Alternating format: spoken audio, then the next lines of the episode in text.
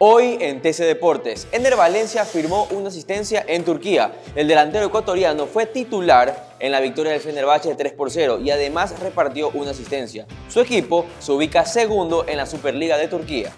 El Inter Miami de Campana quedó eliminado. Dura derrota para el ecuatoriano y su equipo que perdió 3 por 0 ante New York City y quedó totalmente eliminado de los cuartos de final en los playoffs de la MLS. Campana no jugó por lesión. Luis Suárez gritó campeón en Uruguay. El pistolero volvió al Nacional este año, sumó un nuevo título en su carrera. El Nacional derrotó 2 a 1 a Cerrito en el Estadio Centenario y obtuvo el torneo clausura. Para más información puedes visitar TC Televisión Slash Deportes y nuestras redes sociales arroba TC Deportes S. Soy Diego Vaquerizo y esto fue TC Deportes.